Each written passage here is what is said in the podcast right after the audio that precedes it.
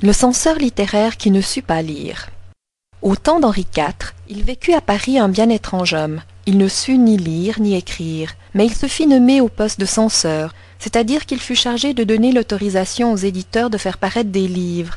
On dit de lui qu'il fut un idiot, mais il publia un certain nombre d'œuvres qu'il vendit dans les rues de Paris. Jeune, il travailla comme berger, mais Henri IV lui donna une chaîne d'or. Qui fut cet homme? Son nom fut Bernard de Bluet. Il naquit en 1566 dans un tout petit hameau appelé Harbert, situé à une vingtaine de kilomètres de Genève, dans les montagnes, à la frontière de la Suisse et de la France. Bernard de Bluet d'Harbert s'occupa d'un troupeau de moutons, les amenant pâturer dans les prairies autour du hameau. Bientôt il commença à avoir des visions apocalyptiques.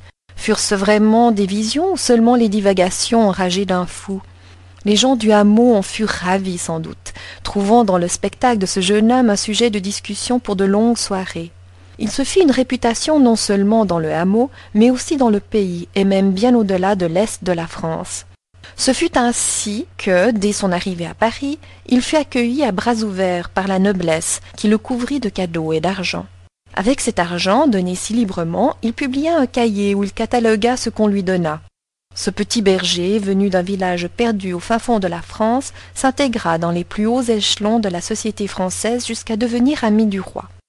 Mais à cette période heureuse et prospère succéda quelques années bien curieuses. D'abord, il se nomma comte de permission, puis il fit imprimer des rêveries d'un style alambiqué et compliqué qu'il vendit au hasard dans les rues.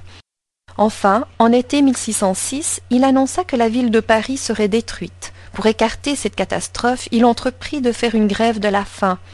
Il en mourut après quelques semaines, à l'âge de quarante ans.